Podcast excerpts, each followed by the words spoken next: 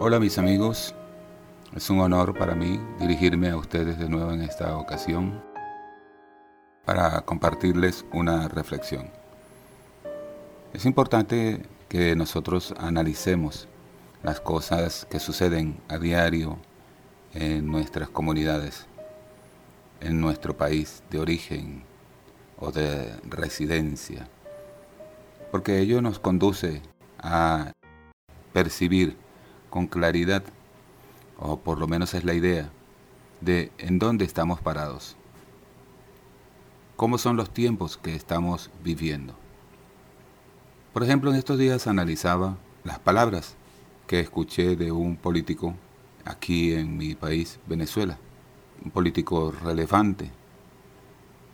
Y él decía esto, si tengo que descender al infierno para ponerle fin a la crisis del país, lo haré. Con la bendición de ustedes, lo haré porque todo lo vale. Entonces, ante esta declaración, yo reflexioné lo siguiente. Si le fuera permitido a esa persona descender al infierno, me pregunto, ¿con quién hablaría allá? ¿En el infierno hay sabiduría?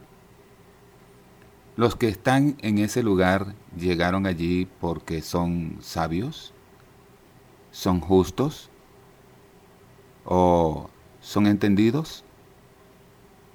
¿O prudentes?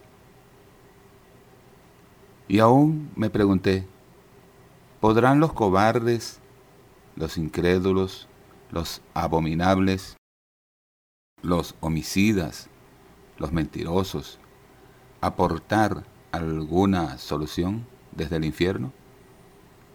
¿Tendrán algún poder para ponerle fin a la crisis de un país?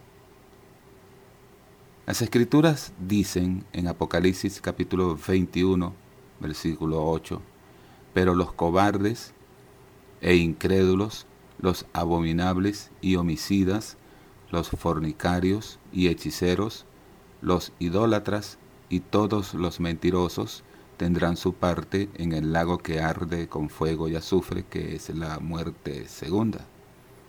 Entonces, llegué a la conclusión de que sería infinitamente mejor que este político hubiere dicho, por ejemplo, si tuviere que subir al cielo para hablar con Dios a fin de ponerle fin a esta crisis, lo haré. Yo concluyo diciéndole a este político y a todos los que opinan igual que él, porque no es la primera vez que le he escuchado decir a personajes expresiones parecidas a esa. Yo le aconsejaría a todos y cada uno de los que piensan de esa forma o u opinan así, le aconsejaría que se ahorre ese viaje ficticio al infierno. Porque aquí en la tierra tenemos cobardes, incrédulos, abominables y homicidas, fornicarios y hechiceros, idólatras, mentirosos, que esos son los que están en el infierno, según nos los dice Dios en Apocalipsis capítulo 21, versículo 8. Pero antes de ir al infierno ya están aquí los que todavía no se han ido para allá, a menos que se arrepientan. Pero si no se arrepienten, ese es su lugar de destino. Algunos ya están allá. Otros todavía están aquí. Porque están vivos en su cuerpo.